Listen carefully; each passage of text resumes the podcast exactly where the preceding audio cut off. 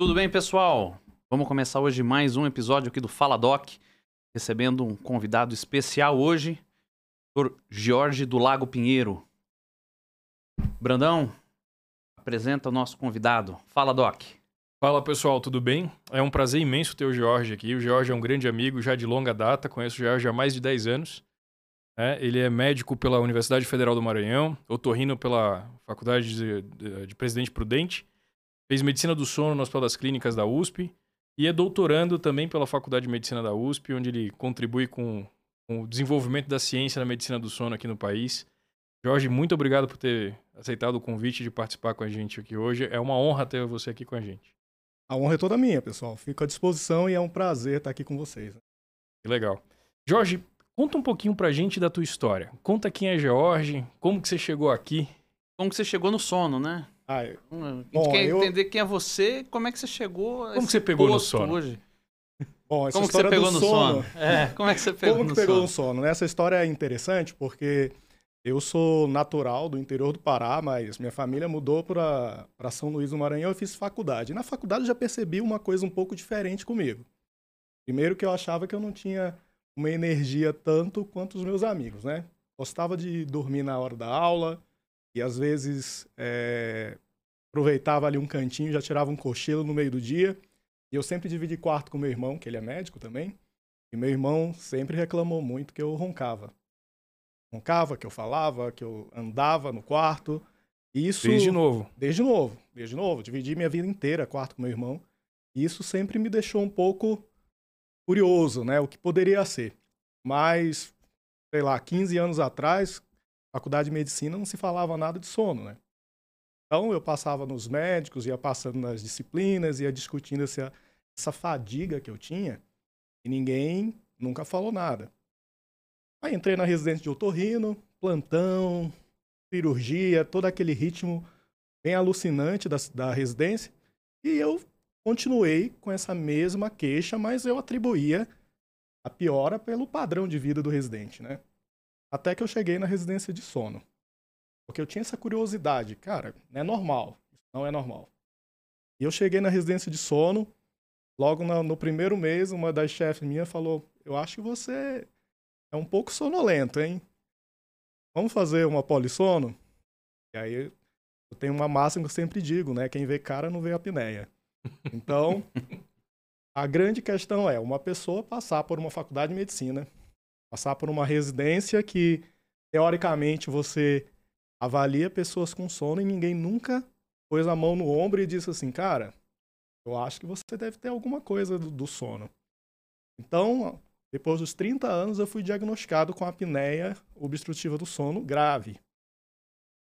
Então, alguém pode dizer, olha, não tem como que você eh, tem apneia do sono grave.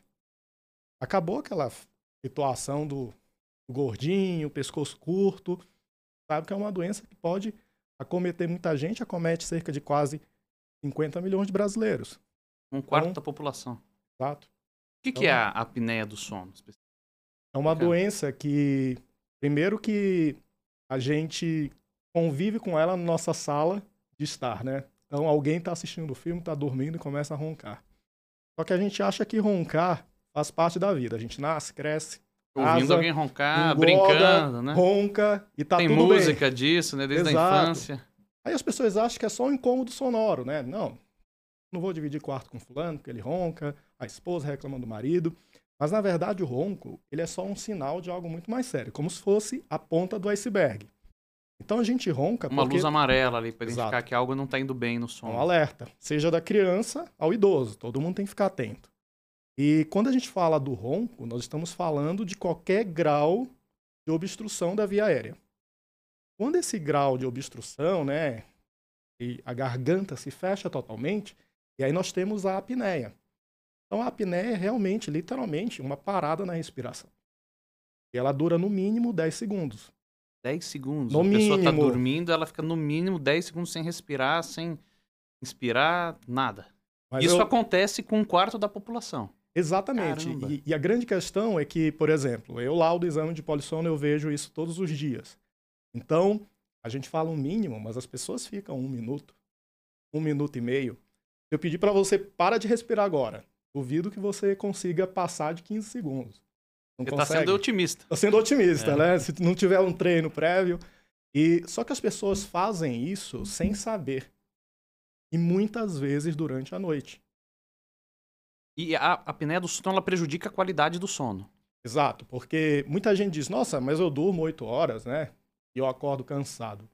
Então, se a pessoa ronca, tem sensação de cansaço e às vezes outros sinais que não são tão claros assim, como por exemplo, irritabilidade, de concentração, memória, isso tudo pode ter relação com sono e doenças como a apneia.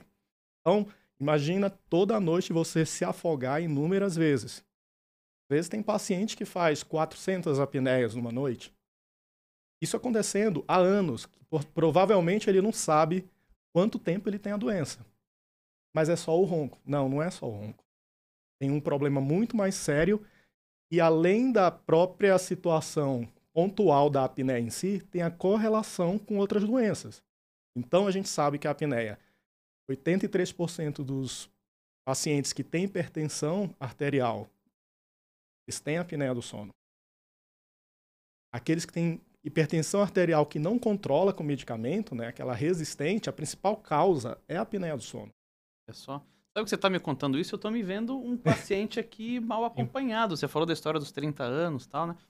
Eu vou então te contar uma história pessoal, olha que interessante. Eu fazia uso, não sei se o Brandão sabe disso, eu fazia uso de três antihipertensivos e roncava muito, tava com 20 quilos a mais, tava bem mais gordo. Quando eu perdi peso, passei a dormir melhor, parei de roncar, praticamente quase parei de roncar, tirei duas das medicações, fiquei com uma dose baixinha só. Então pode ser que tenha tido relação, eu achei que era só pelo peso. E existe relação entre o peso e o sono, ou o peso e a apneia? É uma relação que a gente chama bidirecional, né? Então, um influencia o outro. A palavra bidirecional, ela exatamente fala sobre isso. Então, tanto o indivíduo que ele ganha peso, que a gente não engorda só na coxa, na barriga, se a gente pudesse escolher né, a região do corpo que a gente engorda, era mais fácil. A gente engorda também na base da língua e na região do pescoço, esses músculos do pescoço. Então, a gente ganha gordura nessa região, onde é para passar o ar, o espaço é menor. É como se eu tivesse um cano que vai depositando gordura nas paredes desse cano. Então a passagem de ar ela fica mais limitada.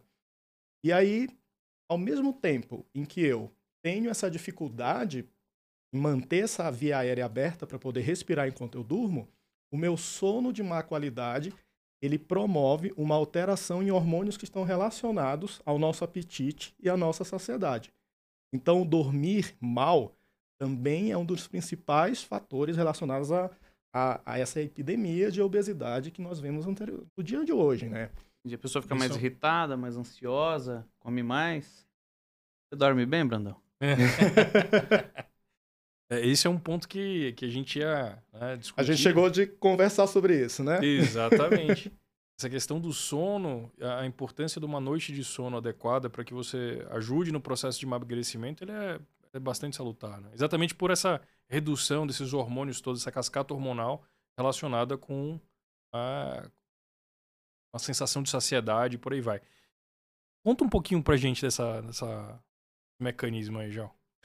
É super importante, nós temos dois hormônios que são muito importantes para o nosso metabolismo primeiro deles é a leptina. A leptina ela dá a sensação de saciedade. E o outro é a grelina, que me dá a sensação do, do próprio apetite em si. Uhum.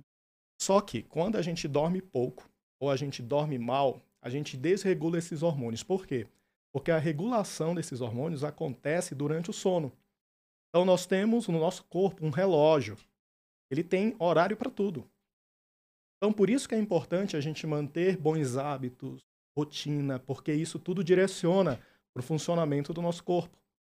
E aí o que, que acontece? As pessoas começaram a avaliar, principalmente profissionais que tinham um regime de trabalho noturno. E eles percebiam que essas pessoas tinham uma preferência alimentar por alimentos muito mais calóricos. Por quê?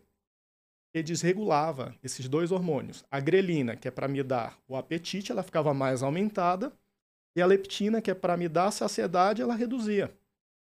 E eu preciso de energia fácil. Então, Basta lembrar uma noite qualquer que você não dormiu. De manhã você não quer comer uma saladinha, uma fruta, quer uma pizza, você quer um hambúrguer naquele plantão, você quer algo que te traga energia fácil. E, geralmente são alimentos ultraprocessados, são alimentos que é, não trazem tantos benefícios nutricionais, mas, mas traz muita carga caloria. Calórica alta. Bastante. Carga calórica muito alta. Então, isso já é claramente descrito na literatura científica, essa preferência alimentar por alimentos industrializados, alimentos que têm esse nível calórico muito mais alto. Então, dormir também faz parte do processo né, de, de, de me melhor qualidade de vida e perda de peso. Pode afirmar, então, de uma maneira Categórica. linear, categórica, Sim, que quem quer emagrecer precisa dormir melhor. precisa dormir E melhor. ao emagrecer, vai dormir melhor também? Sim, quando é principalmente doenças respiratórias do sono, a obesidade tem um papel muito grande. Por exemplo, 40% dos obesos têm apneia do sono. Dos pacientes que têm apneia do sono, 70% é obeso. Então tem uma relação ali muito próxima. Então faz parte do profissional, porque a, a gente ouve muito falar do exercício físico regular, da alimentação saudável. Isso, embora muita gente não pratique, mas já está consolidado a necessidade de se fazer isso. Mas ninguém fala do terceiro pilar, que é o sono. Então, não tem um mais importante que o outro, mas na verdade nós estamos falando dessa tríade da saúde saudável. Tanto que é, no, na, no último consenso da Academia Americana de Cardiologia, o sono foi incluído como oitavo pilar para uma saúde saudável. Eram sete e eles refizeram esse documento e Incluindo lançaram o sono. o sono como oitavo pilar. Porque é, a gente parece que faz uma clara separação, né? As coisas que acontecem, a gente trata tudo pensando no dia. É como se eu chegasse à noite, eu desligasse o meu corpo e nada acontecesse, mas não é isso. Tem muitos processos fisiológicos que vão acontecer só à noite, e se eu não durmo, eles não vão acontecer. Uma viagem que eu perdi. Então é como se eu pegasse atrasado no aeroporto e aquele voo saiu e me Já deixou foi. para lá. Eu posso até pegar um outro voo, mas eu não vou fazer a viagem para chegar no mesmo horário. Então é importante a gente ter esse olhar um pouco mais é, dedicado para o sono também. Entendi. Você falou ah, desse mecanismo de via dupla entre o sono ah, e o emagrecimento. Eu noto um pouco isso no- quando a gente fala de dor crônica. Como eu trabalho com muitos pacientes que sofrem de dor e de dor crônica, eu também observo isso que ah, os pacientes queixam muito que por dor não conseguem dormir e por não dormir, ah, a gente sabe que o fato de não dormir ah, também deixa eles mais suscetível à dor. Né? A gente fala que baixa, abaixa o limiar de dor desses pacientes. É, Mais existe irritadiços. ficam mais né? irritadiços e ficam mais suscetíveis Suscetíveis. a que algum estímulo, algum estímulo até do dia a dia, que geralmente não lhes cau- causaria dor, passe a causar dor. A gente tem, então, na, em relação à dor ou à dor crônica, esse mesmo mecanismo de via dupla, como você falou, é, em que o sono interfere a dor e a dor interfere o sono, poderia afirmar isso da mesma maneira também? Sim, a ciência já mostrou inúmeros trabalhos mostrando essa relação de dor e o sono. E é uma relação também de mão dupla, como você bem pontuou. E algo importante é que é o seguinte, por exemplo, é, pacientes que têm dor crônica, que não, está, não estão bem compensados do seu quadro, eles têm uma tendência a ter um sono mais fragmentado. É, às vezes, quando eu vou laudar o exame de polissonografia e quando o paciente ele faz o exame completo em laboratório e tem um eletroencefalograma, pelo padrão de onda cerebral, a gente consegue perceber que aquele paciente tem um quadro de dor crônica. Por quê? Porque tem um tipo de padrão de onda que é característico para quem tem dor crônica e interfere durante o sono. O sono de quem tem dor, ele é, no eletroencefalograma, diferente, Diferente. do sono de quem não tem dor. Exatamente. A gente tem uma fase do sono que, nós, que é o chamado sono profundo, Uhum. mas para nós da área da saúde, nós chamamos de sono de ondas lentas ou estágio N3. Nesse sono acontecem coisas muito interessantes. Uma delas é a própria regulação do hormônio do crescimento.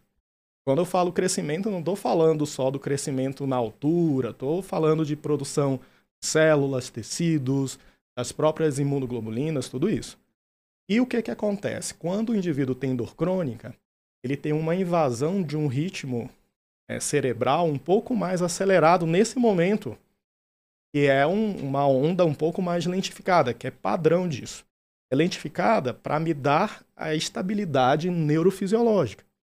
Então, por exemplo, por que, que em determinados momentos pode alguém abrir uma porta e eu despertar lá no meu quarto e ouvir isso? Mas em outros momentos, pode passar um carro de som próximo ao meu apartamento e eu não ouvir. Porque a gente não dorme igual o tempo inteiro. Nós temos fases. Eu acho que existe uma programação mental também para aquilo, né? Quando a gente está esperando algo ou está atento, né? O tipo de estímulo, né? Um choro de um bebê para quem vai, ou um determinado uh, barulho, né? Específico, né? Que outro barulho não desencadeia algum um despertar, mas aquele barulho específico, de né? alerta, né? Exato. Alerta e fuga que deixam a gente mais atento para alguns Exato. Ou pra quem é casado, sabe, né? Quando o homem chega em casa um pouquinho mais tarde, a mulher Entra tá... devagarinho. Entra devagarinho, mas o barulho da porta a mulher desperta, Ela né? acorda. Passa um carro na rua, ela não acorda. Você abre a porta, aquele eco da porta, Você sabe né? que a pessoa muitas. desperta e, e pega no flagra, né? Isso que você está falando, muitas situações, né? Principalmente a gente vê isso, por exemplo, mães. Elas começam a ficar extremamente preocupadas do bebê dormindo, de acontecer alguma coisa, não estar ali, e elas desenvolvem um estado de hiperalerta e vai, daqui a um tempo, mesmo o bebê já tendo uma estabilidade de sono noturno, essa mãe ela não consegue mais Mas desligar. relaxar. E esse estado de alerta, é, ele é seletivo ao tipo de som? É, existe essa, essa seletividade, será? Não, na verdade, assim, esse hiperalerta é mais uma preocupação constante com o fato de você dormir e perder alguma situação que Que você é necessária. que você teria que agir. Uhum. E o que que acontece? Por exemplo, o exemplo que eu usei do bebê. A mãe fica tão preocupada com isso que ela vai modulando, estimulando esse hiperalerta que ela não percebe mais os sinais do adormecer. Então ela pula essas etapas. E aí é, é incrível porque as pessoas elas conseguem desconectar a sua percepção do sono do que realmente acontece. É fato, às vezes, já tive paciente que chega, nossa, doutor, eu tô sem dormir, eu não consigo dormir. Eu pergunto quanto tempo? 20 anos. Não, vou chamar a NASA aqui para te examinar, porque ninguém fica 20 anos sem dormir nada. E a pessoa diz: eu fecho, eu não fecho os olhos, eu vejo o dia clarear, sentado na cama. Isso não é uma, uma verdade. Essa pessoa ela tem dificuldade para dormir, mas ela potencializa, o foco dela vai exclusivamente para o sono, e esse estado de hiperalerta e outros fenômenos, como ansiedade e tudo mais, pode seguir. Então, o primeiro, a gente tem estratégias dentro da, da terapia cognitivo-comportamental para resgatar essa sensação do dormir. Porque a pessoa passa a achar que o dormir é, um, é um- uma espécie de interruptor de energia. Eu vou ligar e vou deitar. Mas a vida não é assim. O sono, ele é uma construção e essa construção ela começa quando eu levanto na minha cama hoje. Então, o sono que eu vou ter agora, eu já comecei a construir desde o momento que eu saí da cama. Eu acho que o imediatismo da sociedade hoje E- torna isso mais a questão do ligado, de, de- né? Vou ligar e vou desligar, né? Então, ah, vou tomar um remédio para dormir agora. Exatamente. Isso que eu tocar no assunto. Ah, Hoje em dia as pessoas querem um resultado para agora, elas querem para ontem. Então, ah, ela não tem a paciência de construir o sono, ela não tem, ela não faz higiene do sono, ela não, né, não segue nada, ela quer simplesmente tomar um, um, um remedinho e puf, capotar, apagar e ter um sono de qualidade. Não, não basta simplesmente dormir, ela quer dormir com qualidade. E aí tem duas na hora que ela quer, Na hora né? que ela e quer. sem ter, às vezes, ser preparado para isso. E Exatamente. às vezes um sono que ela não tem, mas ela quer ter, não é dela. Exatamente. E aí tem uma questão muito interessante, que hoje são os abusos das medicações né, indutoras de sono. né? e dentre elas a gente tem desde os indutores de sono, como eh, melatonina, ou mesmo Donarém, Zolpidem, Zolpidem, né? por aí vai. Conta pra gente da melatonina, a febre da melatonina. Hoje em dia, melatonina, pessoal... uma mudança recente da legislação. Exatamente, né? aqui que no Não Brasil- era permitido, venda em farmácia, agora é. Agora é, né? E antigamente o pessoal tinha a corrida pela melatonina estrangeira importada, tá indo alguém para os Estados Unidos, vai né? Viajar. pra mim, Viajar, né? traz Não junto, esquece, não esquece, por favor, né? É, tem, uns- tem uns amigos que pedem, né, pra trazer. Traz aí uma, uma, uma- uma caixa de melatonina pra mim. E conta pra gente aí tua, tua visão em relação à melatonina e os impactos disso ah, na qualidade do que sono é e na a saúde. Exatamente. é. O que ela é, o que, que Perfeito. ela faz, qual a importância dela, se Vale a pena, não vale a pena? É bom, é ruim? Explica um pouquinho para quem está nos acompanhando entender. Toda conversa agora a melatonina está presente, né? Então você vai num bar, alguém, alguém usa melatonina, você está na reunião de família, alguém está falando, está usando melatonina. Mas o que, que seria essa melatonina, né? Então, eu acho que a primeira grande lição é entender que a melatonina é um hormônio.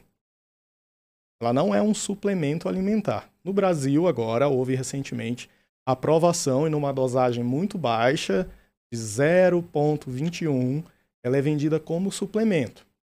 Mas eu acho que a grande questão é a gente entender quem que deve usar melatonina. Todo mundo? Porque parece assim que eu estou segurando essa informação porque a melatonina é tão boa que vai tirar meu emprego aqui como médico do sono. Né? Antes fosse, se ela resolvesse todos os problemas. Então, primeiro a gente tem que entender que o dormir mal nem sempre significa um problema com a melatonina. Nós temos mais de 80 transtornos do sono. Então, a gente precisa entender isso. Segundo, a melatonina ela é chamada de hormônio do sono, mas essa é, é uma denominação bem equivocada. Na verdade, ela é o hormônio da noite. Ela regula tudo o que acontece à noite. Para você ter uma ideia, é, roedores, é, morcegos, eles produzem melatonina à noite, nem por isso eles dormem. Eles regulam toda a função deles à noite. E assim como a melatonina ela determina funções da noite, a ausência dela durante o dia também é gatilho para funções do dia. E o que está acontecendo hoje? As pessoas elas estão usando melatonina de uma forma é, sem algum tipo de orientação, como se fosse uma vitamina, como se fosse um suplemento, e muitas delas não têm. Eu falo que no consultório, boa parte dos pacientes chegam, não, mas eu usava melatonina e nem por isso eu estou dormindo. Mas o que está acontecendo com você? Eu acho que essa é a grande pergunta. Então, eu sempre comparo, converso com os pacientes que eu estou dirigindo o meu carro e ele parou de funcionar. E aí, o que, que eu faço? Eu vou olhar o motor, ou eu vou logo. Qual é a primeira situação que eu penso para esse carro? Então alguém pode chegar lá e eu vou colocar a gasolina. Pode ser que tenha a gasolina tenha acabado. Mas aí eu estou colocando gasolina e tem gasolina. Então é um outro problema. Então, essa alegoria é para dizer que a imensa maioria das pessoas não tem nenhum problema na produção da melatonina. Elas produzem de forma satisfatória e efetiva. O grande problema dela é que a melatonina, eu brinco com os pacientes, ela é uma atriz famosa. Ela, ela só faz o show dela em situações de muita, é, muita exigência, né? Ela quer frutas da estação, 20 toalhas brancas para ela acontecer.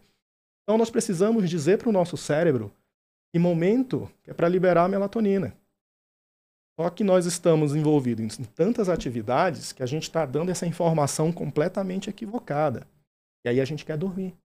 Mas nós estamos dizendo errado para o nosso cérebro. Eu preciso dessa informação.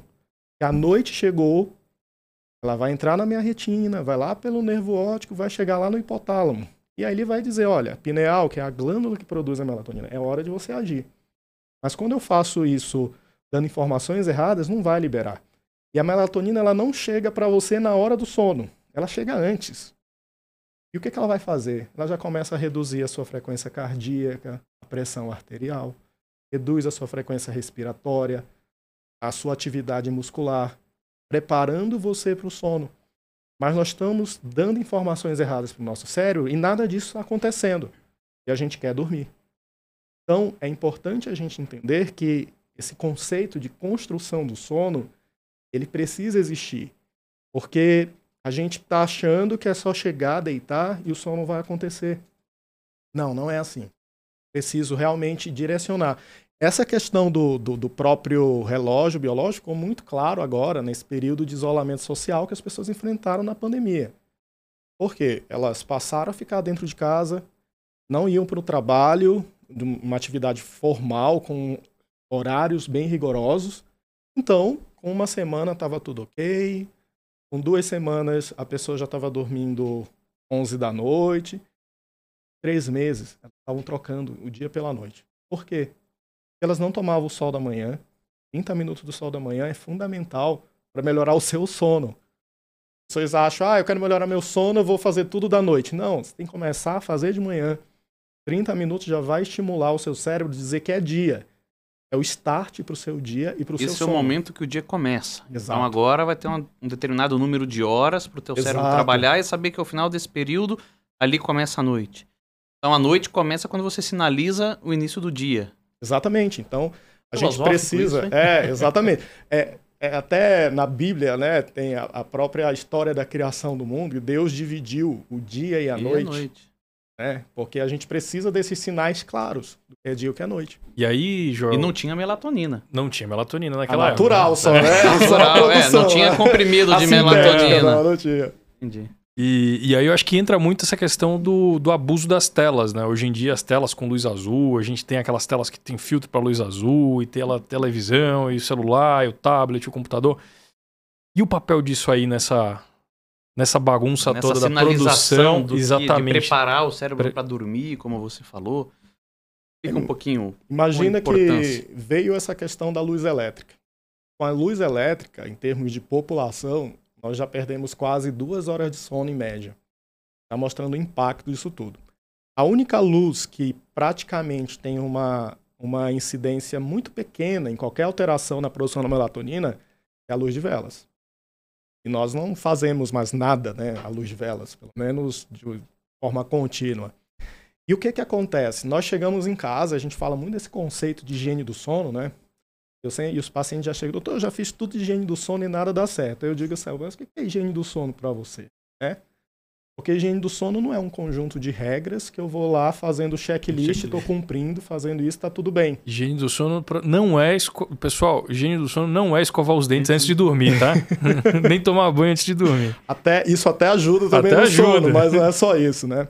Então, a higiene do sono é você entender a rotina desse indivíduo e identificar possíveis comportamentos que estão atrapalhando o sono. O que é que nós fazemos à noite? Nós chegamos em casa e isso não é nenhum discurso de julgamento, porque a gente tem uma, uma vida que você é ensinado a produzir o tempo inteiro, uma sociedade funciona 24 horas, até academia na madrugada você tem, né? Então, você sempre enxerga naturalmente o sono como se fosse uma opção para você. Porque te passam isso. Olha, você tem que dar conta do seu trabalho, dar conta do seu estudo, da sua família. Se sobrar tempo, você dorme. Se sobrar. É, na neurocirurgia era até uma brincadeira sempre, né? Quem reclamava de tempo, falou assim, o que, que você faz da meia- da meia-noite às seis? Né? Exatamente. Então não é falta de tempo, da meia-noite às seis tem tempo. É, é aquela clássica, né? Enquanto os seus concorrentes estão estudando, você está dormindo. Dormindo, Então, isso não parece ser um pecado, né? Me Verdade. sinto até culpado por dormir. Quando na verdade é um investimento né, em tudo isso. E o que, que acontece no período noturno? Nós precisamos dizer para o nosso cérebro que a noite chegou, mas a gente não faz isso. Então, todo tipo de eletrônico emite um espectro de luz. E um espectro de luz que mais se destaca é a luz azul, como o Brandão falou. Essa luz azul, para o meu cérebro, ele interpreta se fosse bem parecida com a luz do sol. Então ele olha, nossa, tô aqui assistindo o filme, né? Primeiro que a gente já faz do nosso quarto uma sala de cinema. A gente põe logo aquela TV gigante. A criança nasceu, no quarto dela já tem TV. E aí esse estímulo diz pro meu cérebro que é dia. Então, o que, que ele faz naturalmente? Não é hora da Não melatonina era de dormir. Não é hora.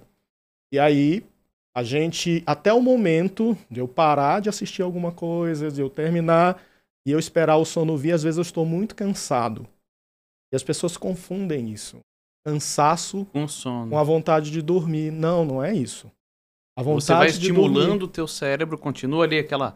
Chega em casa, liga a TV, vai pro celular, a luz ligada, tá? Aquele, aquele monte de estímulo, né? Também de atividades, a cabeça trabalhando, uma ansiedade, Preocupação, né? preocupação, os boletos, né?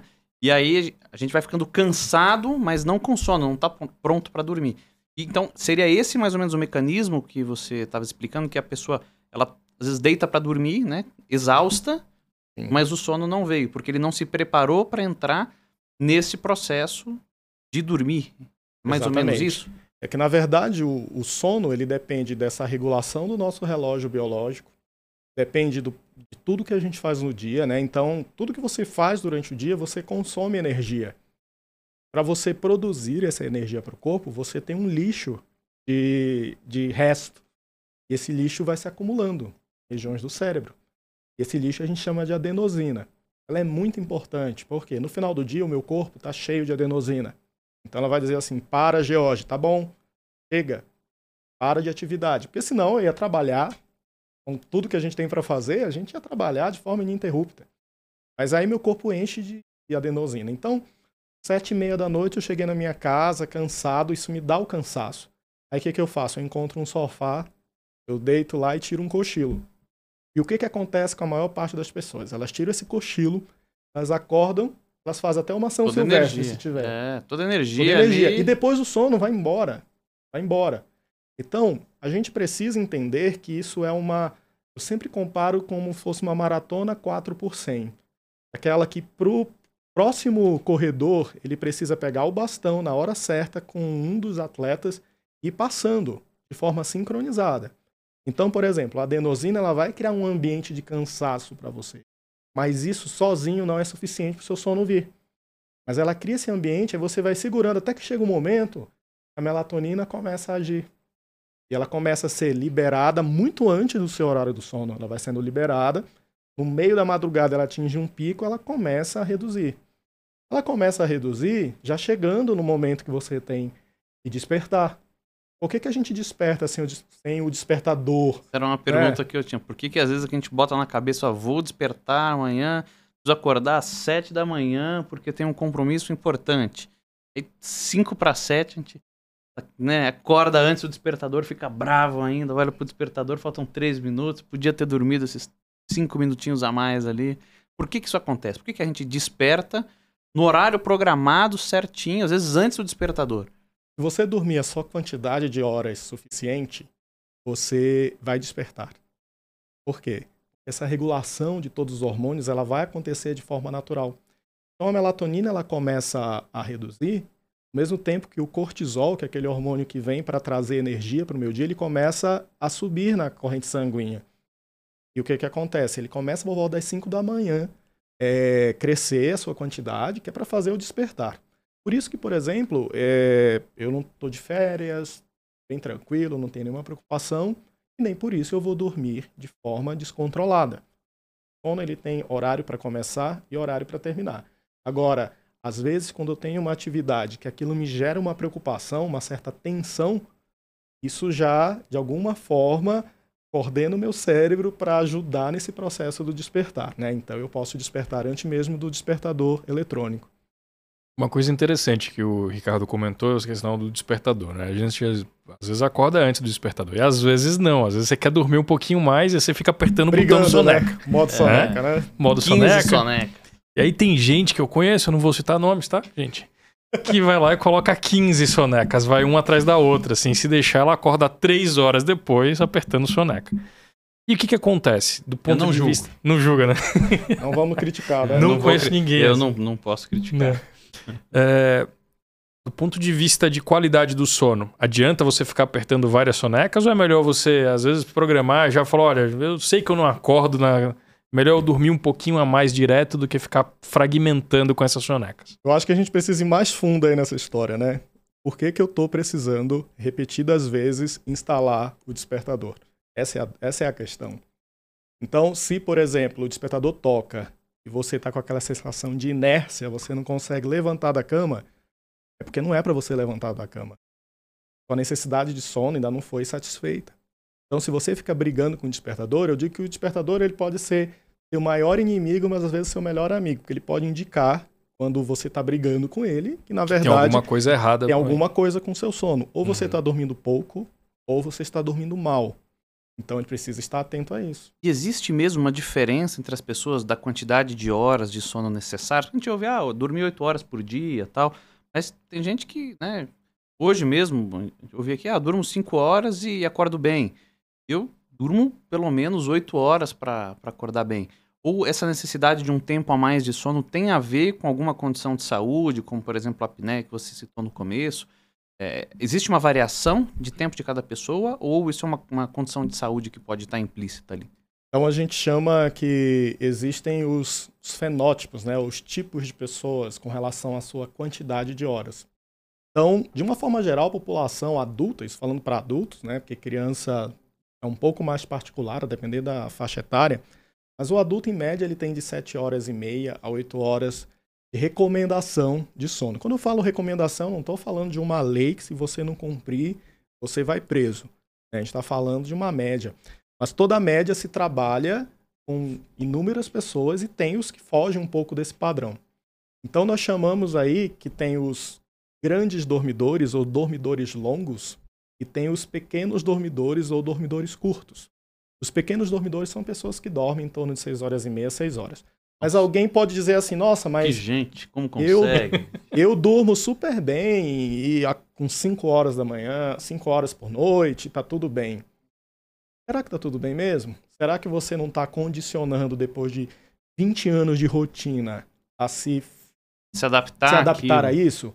Porque os estudos mostram que pessoas que dormem menos de 6 horas por noite durante longos períodos têm uma expectativa de vida menor do que 65 anos. Nossa, vou ver até os 130 então. Entendeu? Então, Mas dormir muito também já tem um aumento de risco cardiovascular. Pô, não me complica, Jorge. tô tentando aí, tô tentando aí trazer para.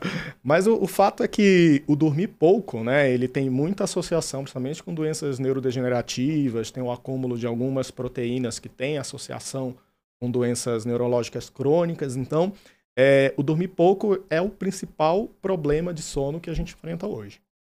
A primeira causa de sonolência diurna e é que às vezes né? nós médicos a gente pensa em todas as outras coisas, mas privação é a primeira coisa. Então, e os pacientes eles têm a capacidade de, de não conseguir matematicamente entender isso. É incrível. Às vezes o paciente chega, é com queixa comigo, aí eu peço para fazer um diário do sono. Aí no diário do sono ele preenche lá a hora que ele foi dormir, a hora que ele acordou e quantas horas de sono ele tem. Aí a pessoa coloca que dormiu 10 horas da noite, acordou 7 horas da manhã. Então deu 9 horas. Mas na percepção dela, ela coloca 5. Aí eu já digo que o problema é matemática, né? Mas é interessante para mostrar como as pessoas dissociam a sua percepção do que realmente acontece. Então, é, quando a gente trata o indivíduo, a gente não está preocupado só em garantir número de horas de sono, mas em garantir que ele Qualidade, né? perceba o quanto ele dorme. Então, isso também é um fato. Então, de uma forma geral, a gente precisa entender que tem pessoas que fogem um pouco dessas sete horas e meia, oito horas, assim como também tem pessoas que precisam de nove horas, os dormidores longos. E aí é bem complicado você juntar isso tudo numa rotina muito extenuante e cheia de atividades. Então, essa história de que o cérebro se acostuma depois de um tempo a dormir pouco. Ele acostuma, mas sofre. Acostumar não é bem a palavra, ele aceita. Se adapta. ele Se aceita, adapta. né? Ele que é o que, é o que tem para hoje, vamos aceitar e, e, seguir, mas não é saudável. Uhum. Esse preço a gente vai pagar em algum momento. Importante ah. ficar claro. Além das horas de sono, outra coisa que eu noto, que também varia um pouco né, de uma pessoa para outra, aí, é a questão do horário do sono. Pergunto um exemplo pessoal. Esposa dorme muito cedo e acorda muito cedo. E ela vive assim, tá ótimo. E eu tenho um hábito sempre rendi muito bem à noite. Né? Então, eu deixo algumas atividades sempre para noite. Escrevi meu mestrado inteiro nas madrugadas, assim, pela concentração. Então, rendo muito bem à noite. Já de manhã sou mais devagar. Gosto de acordar um pouquinho mais tarde, então durmo tarde, acordo um pouquinho mais tarde. Isso é uma questão biológica ou isso é só uma questão de hábito? Eu me acostumei a dormir tarde, acordar tarde, ou a dormir cedo, acordar cedo. Existe uma questão biológica. O indivíduo ele está mais propício a ser uma pessoa que dorme mais cedo, ou ele está mais propício para ser alguém que dorme mais tarde, ou se é uma, uma, o mesmo da gente se adaptar? Essa é uma pergunta muito boa, porque se você colocar no YouTube, você vai ver diversos vídeos falando, principalmente relacionando produtividade com horário X para você dormir. É, tá na moda, né? Então, As pessoas se... das 5 da manhã, não é? O grupo da. Milagre. O milagre, milagre das 5 da manhã. Olha, se fosse assim, eu tava quebrado, tava afundado só nos, nas a dívidas. Sua vida era, era, só derrota, né? Exato, então, não é exato. isso. E é super interessante isso, porque as pessoas elas condicionam como se todo mundo fosse igual, né? Então você tem olhos verdes, cabelo loiro, você é diferente de mim. Eu não posso querer igualar toda uma situação diferente. Então, na verdade, nós temos cronotipos. São muitos cronotipos, mas a gente pode falar basicamente de três. Então, nós temos intermediários. E os intermediários eles se adaptam muito bem à rotina social, porque eles se encaixam dentro desse padrão de que é habitual para todos nós. Mas tem os matutinos. Os matutinos não sofrem tanto, porque eles acordam muito cedo, no auge da energia, acorda cantando, né? faz toda irritantemente animado, né? Então é, é complicado. Isso me lembra de uma história produz. boa depois. É, eu Ele levo uma hora. muito. A primeira uma hora, assim, eu não gosto de falar com ninguém. Não gosto Mas de... o humor está diretamente ser- relacionado a isso. Né? Então, se a minha primeira hora é minha hora de, de pegar no tranco e tal, eu, né, já vai devagarzinho, dá uma espreguiçada, não gosto de mexer no celular, acordo, tomo uma chuveirada, aí depois de uma hora... Passa a existir, a alma vem pro vai. corpo, né? A alma vem pro corpo, exato. A gente junta, acopla e segue o dia. Exato. E eu vejo gente que né, acorda bom dia a dia, né? Propaganda Bom de dia, margarina, sol, bom, bom dia, dia, sol. saltitando É, pelo dia, corredor. flor, Saltitando, né? pra ver se você já acordou. né? Propaganda de margarina, né? Exatamente. E é é interessante, mas põe essa pessoa para fazer um curso à noite. Ela não rende. Porque ela acorda muito cedo, mas ela quer dormir muito cedo. Então a gente compara que é, é um perfil similar ao galo, né? Acorda muito cedo, mas também cedo está indo dormir. Sim. E aí tem um indivíduo que esse é o mais problemático, porque ele às vezes é confundido com um preguiçoso, não tem muito interesse nas atividades, e é, é um indivíduo vespertino. Ele não é vespertino porque ele quer, ele é vespertino porque ele é, sim. E não adianta, o, É. o cérebro dele não funciona. Sabe que eu brinco Não que eu só funciona. passei no vestibular de medicina porque todas as provas eram à tarde. Não, né? mas Então, as isso. provas eram às 14 horas, eu achava um espetáculo. Acordava às 9 no hotel, tomava um Tomava um café, café da manhã, tranquilo. né? Já contei minha história, eu vim de outro estado, então fazia as provas em São Paulo. Tomava um café meio tranquilo, chuveiradinha, espreguiçada, com calma. Depois de uma hora e meia, né? Como você disse, quando a alma juntou com o corpo, dava uma caminhada. Duas da tarde, tô pronto para começar uma prova de vestibular. Fosse às 8 da manhã, não eu perdia por WO. Nem Eu tava- chegava, né? Eu tava reprovado por WO, não Nem tinha chegava. chegado. Eu dava cena, aquelas cenas de Enem que a gente vê, né? Na, na programa de televisão, né? Entrando correndo por baixo da. E é interessante da grade. porque isso que você está falando é a vida de muitas pessoas, né? Então, é, tanto do ponto de vista físico como mental, a performance é muito ruim no período da manhã. Elas vão ficando mais produtivas conforme o dia vai acontecendo. E à noite, e tem o, o vespertino extremo, que ele duas horas da manhã ele está no auge, ele está lá faz, produzindo tudo. A criatividade dele está funcionando, funcionando muito bem. Só que ele precisa também acordar mais tarde. Então, Ele é precisa dormir, né? ele precisa dormir. Só que ele não tem essa oportunidade. Então, ou ele está vivendo um período de débito de sono, devendo sono, longos períodos, ou ele dorme e ele é taxado de preguiçoso. E esse sono, como pega um pedaço do dia, ele é de qualidade também ou esse sono perde qualidade por já ter aí, vamos dizer, 40, 50% após o raiar do sol? Na verdade, esse sono ele tem uma regulação que nós chamamos endógena, que é uma regulação interna. Então, ele está respondendo ou ele está é, cumprindo essa regulação que é do corpo dele. Então, é um sono de qualidade para ele. Agora, por exemplo, eu tenho uma tendência à matutinidade. Então, possivelmente você é aquele velho de varrer as calçadas domingo, 6 horas da manhã. Porque eu acordo domingo, 6 e meia da manhã. Espera a feira começar é, no domingo, não, eu né? vou comprar o pão Tá. antes da padaria Antes da abrir. né? padaria abrir. Tá É. esperando o feirante chegar para pegar a primeira fruta. E eu, eu, George, gosto da sensação do dia longo. Se, por exemplo, eu acordar 11 da manhã, por algum motivo, eu vou ter a sensação do dia curto. Você eu fico tropeçou, triste. acabou o dia. Eu fico triste, sabe? Realmente mexe com as minhas emoções, né? Então eu preciso disso. Agora, o cara que é mais vespertino, ele realmente ele produz muito no período à tarde, à noite. E o interessante é que essa pessoa, às vezes, ela atribui que ela tem insônia.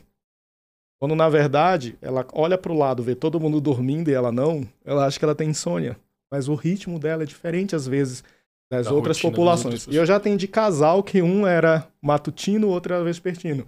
Mas eles queriam treinar juntos. E era uma confusão, porque um queria acordar às 5 e meia da manhã para treinar, o outro não acordava antes das 9. Eu digo, gente, não vamos fazer as coisas juntos Olha, e Eu verdadeiramente admiro o indivíduo que acorda às 5 horas da manhã para poder treinar. Eu tenho alguns amigos que acordam e falam assim: Nossa, Brandão, eu vou treinar às 5 e meia da manhã, tô na academia, lá puxando ferro e tal. Cara, cinco, impossível. Isso não passa pela minha cabeça. Não, eu não troco o meu sono alguma. nem por treino. Eu sabe? vejo isso. Não troco. Né, às vezes eu tô necessidade com frio. Eu não gosto de acordar cedo, mas às vezes por uma necessidade, uma cirurgia é muito cedo, tá? Às vezes eu Sim. tô saindo cedo, bravo, né, no elevador. Encontro dia, bom às dia. vezes É né, super na- sério. no bom dia. prédio. Ah, tem um, um colega lá, um advogado que mora no meu prédio, que eu tô saindo às vezes 7 horas da manhã, bravo pelo horário. Ele tá voltando da academia lá, todo Todo Feliz da feliz, vida. né? feliz tal. Pode, né? De onde vem esse seu? O que é que ele come? Do que é que ele se alimenta? Onde vive, né? Então, aqui no Fala Doc a gente tá começando a entender, né? De É. onde vem isso tudo. Muito Eu legal. contei muita coisa que eu falei do meu sono, mas tem uma parte aí também falar do Brandão. O álcool impacta no sono. Não entendi a Ô, relação. Tô um pouco. Ô, louco. Fiquei agora É querendo meu saber. vinho, é meu né? vinho. Ele sabe que eu gosto muito Não, de é o álcool em gel, que o dia gel. inteiro ele tá Ah, passando álcool sim, em gel é na, na mão, aí sente o cheirinho e pode atrapalhar o sono, né? Não, a gente tava falando de coisas que impactam o sono e eu tenho uma curiosidade, explica pra mim. O álcool bebe, fica com sono. Sim. A gente ouve falar que o álcool atrapalha o sono. Como pode? É, como é que é isso? O álcool, enfim, ele Exato. ajuda ou ele atrapalha o sono? Bom, logo para ser categórico, ele atrapalha, né? Então, o pr- o primeiro passo é que a gente acha que o fato dele fazer a gente dormir mais cedo seria bom. Então, ele reduz uma variável que nós chamamos de latência do sono, que é o tempo para o sono começar. Então, o álcool ele reduz essa latência do sono, faz a gente dormir. Mas em compensação, o álcool ele faz uma fragmentação do sono. A gente desperta mais vezes e quem tem, por exemplo, apneia, pode piorar o ronco, porque ele relaxa mais as Relaxa musculaturas, né? E também ele pode ser gatilho para algumas situações que às vezes as pessoas não teriam comumente, como por exemplo sonambulismo. Ele pode ser gatilho para isso. Então, o álcool e muitas pessoas usam a bebida alcoólica como um indutor, do Indutor. sono. Muito cuidado. Primeiro que isso não é uma prática saudável, não é recomendado. Não tem nenhum grau de evidência para isso, para a gente utilizar para esse fim. O álcool ele pode ser utilizado de forma recreativa, na dose certa, e o ideal, se você não dorme bem, é que essa última dose seja tomada até duas horas antes do horário de dormir. E aí Então, já deu tempo de Ajuda a metabolizar. induzir o sono, Sim. mas um sono de qualidade ruim. É um sono É isso. ruim. Então, a, a gente não recomenda porque você é um preço que você está pagando alto. Então, não vale a pena no final das É, contas. tanto do ponto de vista neurológico quanto do ponto de vista respiratório, só deixando bem claro isso, né? Exato. porque é, como, como o Jorge falou, ele relaxa muito a musculatura, vai aumentar a, a chance de você ter apneia durante o sono, né? Exato. Então, a- o sono fica absolutamente é, desregulado, né? Com, com indução com álcool. Outra coisa, né? O indivíduo que bebe, às vezes, antes de dormir, por exemplo, vai acabar tendo ah, maior quantidade de urina. Às vezes ele tem que ainda, além disso, ainda vai levantar mais vezes ao longo da noite para ir ao banheiro, para poder esvaziar a bexiga, voltar para cama, bagunça ainda mais o sono. Pode e ter aí pesadelos. Pode ter pesadelos. Pesadelos também. Então, Não tinha pensado, aumenta realmente os despertares noturnos, né? Às vezes acorda lá duas, três vezes. Aí toma água. Toma né? água. Pra hidratar. Porque ao Ele mesmo levanta tempo, de você novo. elimina a garganta fica Nossa, seca, não, né? O álcool resseca. Então Nunca é uma vi. tragédia. Nunca, Nunca, não conheço. Te falaram ouvi só, falar. É, li muito sobre isso. Ô, Jorge, e conta uma coisa pra gente. É, Tem aqueles pacientes que viram pra gente, é muito comum, certamente tem muitos deles no seu consultório, chegam pra gente e falam assim: Brandão, putz, não consigo dormir. Não consigo pegar no sono, eu deito, viro pra um lado, viro pro outro, conto carneirinhos, planto bananeira e não durmo, né? E aí, o que, que a gente faz pra esse cara? A gente pede pra ele deitar e esperar? Qual é a recomendação que você dá? Qual é a dica que você dá pra esse sujeito que, que tem insônia? Fica o efeito frigideira, né? A pessoa fica para um lado para o outro fritando ali na cama, né? Então, eu queria perguntar para essa pessoa que se fosse, por exemplo, jantar, se ela ficaria na mesa quatro horas da tarde esperando o jantar das oito da noite. Não fica. Então, por que, que a gente fica na cama esperando um sono que não vai vir? Então, se você deitou 20 minutinhos, 30 minutinhos, o sono não veio, ele não vai vir você ficando lá esperando levanta da cama, vai para um lugar que é mais agradável, mas também não vai lá atualizar suas mensagens do WhatsApp, né? Aquela mensagem que você falar, não porque às vezes a pessoa sai da cama, né? É. Então essa história, ah, vou sair da cama. sabe? Mas aí arruma um estímulo Exato. importante, né? Vou Uma maratonar minhas séries, Toma um né? energético e vai pra academia do prédio, né? Exato. Eu vou E estímulo maratonar as hoje é celular. Exato. Exato. O cara tá no celular ou tá na TV, fica lá horas e horas, né? Fica no mandando celular. mensagem de bom dia 4 horas da manhã nos grupos Exato. das famílias, dos amigos, que, que né? tem de que não seria, por faça exemplo, isso. uma atividade legal para o paciente sair da cama, Isso. tão eficaz quanto a gente ficava lendo biologia molecular ou bioquímica e farmacologia na faculdade, que isso era infalível, era 15 minutos e estava dormindo. Mas. Essa, essa, é uma boa dica, na verdade. É uma né? boa então, dica, hein? Você criar um ambiente do seu relaxamento, aquele ambiente que você associa diretamente com isso. Então, uma, um lugarzinho lá que você tenha uma poltrona confortável, uma luz amarela focada no livro e faz uma leitura. Mas faz a leitura de um livro sem o compromisso de aprender aquilo. Então você não vai pegar, por exemplo, você está estudando para um concurso, ah, eu vou estudar agora nesse momento. Não. Faz uma leitura de relaxamento. Mas, ô Jorge, se não der certo, se, não, se o sono não vier, o que, que você vai fazer? Tá lá no cantinho, tá lendo teu livro, no ambiente pacífico, teu ambiente relaxado, o sono não veio. E aí? Compara, por exemplo, com a obesidade, né? Você ganhou peso, aí você vai resolver tudo numa noite só? Não. Então, o seu sono, a sua dificuldade, isso é uma estratégia que precisa ser feita continuadamente. Então, você vai para a cama, você sai da cama, aliás, vai para um lugar do relaxamento, faz uma leitura. A primeira noite pode ser que o sono não venha. No dia seguinte, se você despertar novamente, você vai novamente para esse lugar do relaxamento. Então, conforme isso vai sendo uma rotina, primeiro que vai aumentando a sua pressão de sono e essa possibilidade do despertar vai ficando cada vez menor. E quando ela acontecer, ela vai durar um tempo menor. Então, a gente não pode desistir aí já na primeira tentativa. A neurolinguística chama de psicogeografia, né? Você cria naquele determinado espaço geográfico um condicionamento mental é, do que vai acontecer naquele local.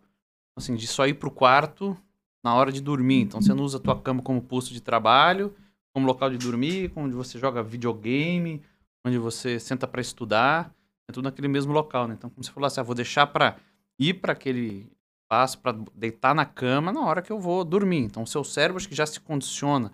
Do ponto de vista neurológico, ele já está preparado. Na hora que ele vai, ele já sabe o que vai acontecer, né? Então, ele já começa... Na hora que você está eh, olhando para a cama, ele já está... Né? Você está de pé, mas o corpo já está deitado, a alma já está deitada. Né? Exato. A cama só é para duas coisas: dormir e namorar. Não está fazendo nenhuma das duas, então Tá sai errado. da cama. Você Sai tá, da cama. tá no lugar errado. Né? Muito bom. excelente, bom, excelente. gostei. Então, já que você falou nisso, me conta uma coisa. É... Quem tem apneia, dorme mal, tem mais chance de ficar broxa? Bom, eu tenho duas notícias muito ruins aí para quem tem apneia, né? Uma brincadeira, né? É. Porque não sabe o que diz o broxa, né? Falando de impotência Vamos de- sexual. falar de potência sexual, Exato. né? Então, Quem, quem tem apneia, quem dorme pior, tem essa pior da qualidade de vida, isso aumenta a chance de ter impotência sexual? quem tem apneia já tem um problema de não deixar a parceira dormir. Então já é um problema no relacionamento. Isso é a terceira causa de divórcio no mundo. Até Caramba. superior à violência doméstica, por incrível que pareça. Nossa. Agora tem um segundo problema, né? Que além de você não deixar a sua esposa dormir, não comparece, né? Porque a apneia do sono ela atrapalha essa cascata da produção dos hormônios que estão ligados a isso, no caso do homem, a testosterona. Então há realmente uma baixa da testosterona, além da alteração do humor desse indivíduo, né? Então assim, ele tem uma tendência a quadros seja ansiosos ou depressivos e uma libido claramente rebaixada. Então, dormir é importante até para a gente manter certas funções vitais, né, que são importantes. Então, eu brinco que a gente médico do sono, a gente também é terapeuta de casal, né? Porque a gente tem que melhorar ali a relação entre aquele marido e aquela esposa, seja qual for Você a trata tudo que relação. acontece no quarto, né? O paciente Exato. entrou no quarto, a- É ele comigo, quer te, né? é, quer te contar ali o que está acontecendo lá dentro. Exato. É importante a gente pensar nisso, porque é, primeiro que o homem ele tem apneia muito mais cedo que a mulher. Então, o cara às vezes ele já com 30 anos já tem muita apneia e não diagnosticou, não procurou ajuda. E quando isso vem somado a outros hábitos ruins, né? Então, comida é, que não é saudável, bebida em excesso, o ronco e a apneia. Então, isso é uma bomba relógio para realmente afetar tanto a libido quanto a potência, tanto a vontade, o desejo sexual, quanto realmente a manutenção da ereção. Então, muito cuidado aí, porque é, nenhum relacionamento né, merece passar por uma situação assim, por algo que tem tratamento e você pode buscar ajuda médica. Então, o sono é fundamental também para esses bons momentos da vida. Ou seja, se não tá indo bem teu relacionamento, não deixe de investigar o sono também. Às vezes o problema Exato. não é o que se acontece acordado, o que acontece dormindo. Dormindo. Ou não Exato. dormindo, Que né? às Quando vezes- deveria estar dormindo. Às vezes a esposa tá preocupada que você tá frequentando outras camas, quando na verdade o, problema, problema tá é que na você tá cama. roncando, é na sua cama ali. Você tá Exato. roncando e Você não tá tá frequentando mal a sua. é, né? a sua cama, né? E tá relacionado a um sono de má qualidade. Muito legal. Conta pra ele aqui nossa, nossa tradição, Jorge, é o seguinte, a gente tem um- um- uma parte aqui do nosso... um mantra. do, no- do, é, do nosso podcast, que é o, o Causos do Doc. É um momento em que a gente pede que o convidado conte uma história que marcou, quer seja por ter sido um momento emocionante ou engraçado, ou algum momento que foi um divisor de águas, um marcador de águas ali na, dentro da tua carreira. Conta pra gente, o caos do Doc de hoje Fala, é Doc. contigo. Fala, Doc. Eu queria contar o caso de um estudante de medicina. Entendeu? Então, algo que tá poderia estar facilmente ali na mão dele, mas não tava, né? Então, ele tinha um acesso à informação, mas essa informação ela precisa também ser direcionada para alguma coisa. Era um cara que dormia super mal, sempre dormiu mal, e isso nunca foi observado ali dentro da faculdade de medicina, porque vocês são testemunhos, né? O Ricardo aqui falou que na faculdade dele realmente é referência nessa área do sono, mas infelizmente não é a realidade Da maior de parte. outras faculdades de medicina Muitas do faculdades país. de medicina, acho que a regra é essa que É, na o verdade você é o médico exceção. se forme sem nunca ter visto a medicina do sono. né? Exato. Sem nem saber talvez que exista. Que exista, né? E é uma área relativamente nova. Então esse cara tinha é, queda na produção, ele precisava estudar muito mais. Ele precisava. E ele ainda, ainda tinha um outro fator que colaborava muito, que ele morava a uma hora e meia da faculdade todos os dias. Então ele tinha que entrar no ônibus pegar isso. É, e ele só entendeu que isso poderia ser um problema, porque eu acho que o desafio é esse, né? Você começa a achar que aquilo é seu, aquilo faz parte da sua vida.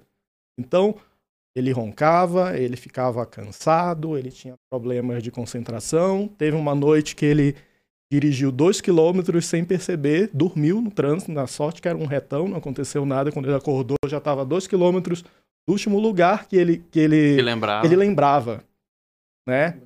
A família dele não, o pai não gostava nem que saísse à noite, né? Às vezes ele estava jantando, ele disse que levantava no meio do jantar e disse eu vou dormir. Aí ia escovar os dentes se apoiando na parede para não, não dormir de uma forma no, no lugar errado, né? Então isso foi durante muito tempo investigado, ah, fazer hemograma, tireoide, uma série de coisas. E aí ele só chegou a esse diagnóstico depois dos 30 anos de vida. Festas na faculdade, não teve tantas. Uma série de outras fases que eram importantes serem vividas, não foram. Por um problema que ele desconhecia, né? E até que ele chegou ao diagnóstico de uma doença que acomete aí uma em cada três pessoas no Brasil. A apneia obstrutiva do sono. Então, meu chefe de doutorado, ele sempre fala, né? Olha, se Pergunta para a pessoa que está do seu lado se ele ronca. Se ele disser que não, pode ser você. Porque é uma em cada três, né? Se você perguntou para duas, nenhum ronca, então a chance é que seja você. E chegou a essa, é, esse diagnóstico da apneia obstrutiva do sono, e aí pensar no tratamento, né? Então passou o otorrino, não tinha nada de alteração anatômica, nada que pensasse numa cirurgia para resolver. Por quê? Porque é uma doença é multifatorial, ela tem muitas causas, então o tratamento vai variar do quanto uma causa vai ser predominante naquilo, né? Então sempre comparo a apneia com uma parede de muitos tijolos. Cada tijolo vai colaborar para ela acontecer. Às vezes tem um tijolo que é maior que o outro. Então a gente precisa entender isso. E no caso dele, desse paciente, a cirurgia não era indicada. E aí sobrou, por ser uma apneia grave, que mexia muito com os índices de saturação durante a noite, aumentava o risco cardiovascular. Aquele tratamento com aquele aparelho que as pessoas levam um susto, né, quando fala dele, que é o CPAP, é uma sigla do inglês para um aparelho que ele permite que você respire durante o sono. Né? Então, a gente até brinca, né? Diz, agora você só vai respirar com a ajuda de aparelhos durante o sono, né? Então, as pessoas assustam. E muita gente diz, ah, não quero usar isso, eu não vou usar tenho 30 anos, e se eu namorar, como é que vai ser? Vou colocar um aparelho ali para dormir, a pessoa que eu estou namorando, como é que vai ser isso, né? Então, o primeiro passo que a gente pensa, que eu sempre converso com os pacientes, é que é, a indicação do tratamento, ela, ela é pela doença. Ela não é por eu querer ou não uma determinada situação. Preciso pensar em tudo que envolve aquele indivíduo, o quadro clínico, e vai ser determinado isso. Então, esse indivíduo ele foi indicado CPAP. Ele, a princípio, né, como tudo novo, tem o seu período de adaptação. Mas a primeira noite que ele já usou o CPAP, ele teve uma experiência que no dia seguinte ele teve um plantão, ele chegou super animadão, que ninguém nem é, Entendi nem entendeu, né? Que já chegou Tá de nesse pique nova. todo. Ah, é, quase. tá é, nova Ganhou aí. aí na Mega Sena, tá só É, enrolando geralmente aqui pra a gente, usa uma, uma linguagem menos, menos polida, né? Pra falar a mesma bem coisa, assim né? ser, né? Tá com alguém, vamos dizer assim, né? E aí, então, esse caso é para mostrar que o, o CPAP, ele é independente da idade, quando tem indicação, ele deve ser utilizado. A gente usa óculos, usa aparelho auditivo, a gente usa, se tiver um problema ortopédico, você pode precisar de, de, de uma bengala por um período para utilizar, de, uma, de um apoio. Então, a gente tem que enxergar que o que importa realmente, o que, que a gente faz na nossa vida e que uma boa noite de sono pode proporcionar. Então a gente precisa pensar que é, não existe idade para um tratamento específico, existe indicação. E isso que é o que é mais importante.